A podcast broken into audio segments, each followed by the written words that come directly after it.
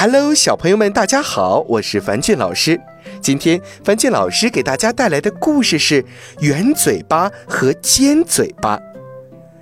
跳跳猴在纸上画了条金鱼，想把它剪下来，可他没看见自己的圆嘴巴剪刀。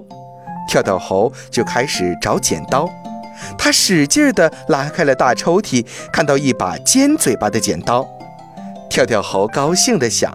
嗯，妈妈用这把剪刀剪出了很多美丽的图形，这一定是把神奇的剪刀。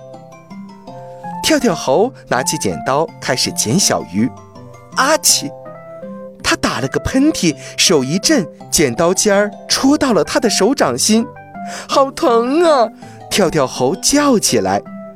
妈妈听到声音，赶快跑过来，看见跳跳猴的手掌心出血了。尖嘴巴剪刀很凶的，比鲨鱼的牙齿还厉害。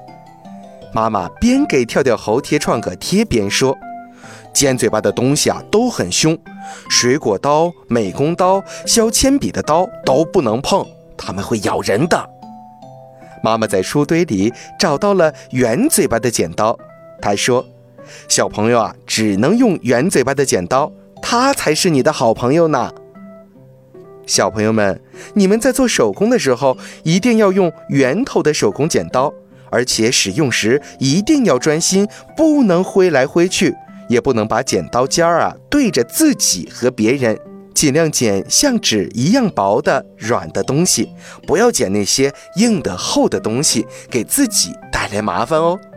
好了，今天的故事就到这儿了，早点休息吧，晚安。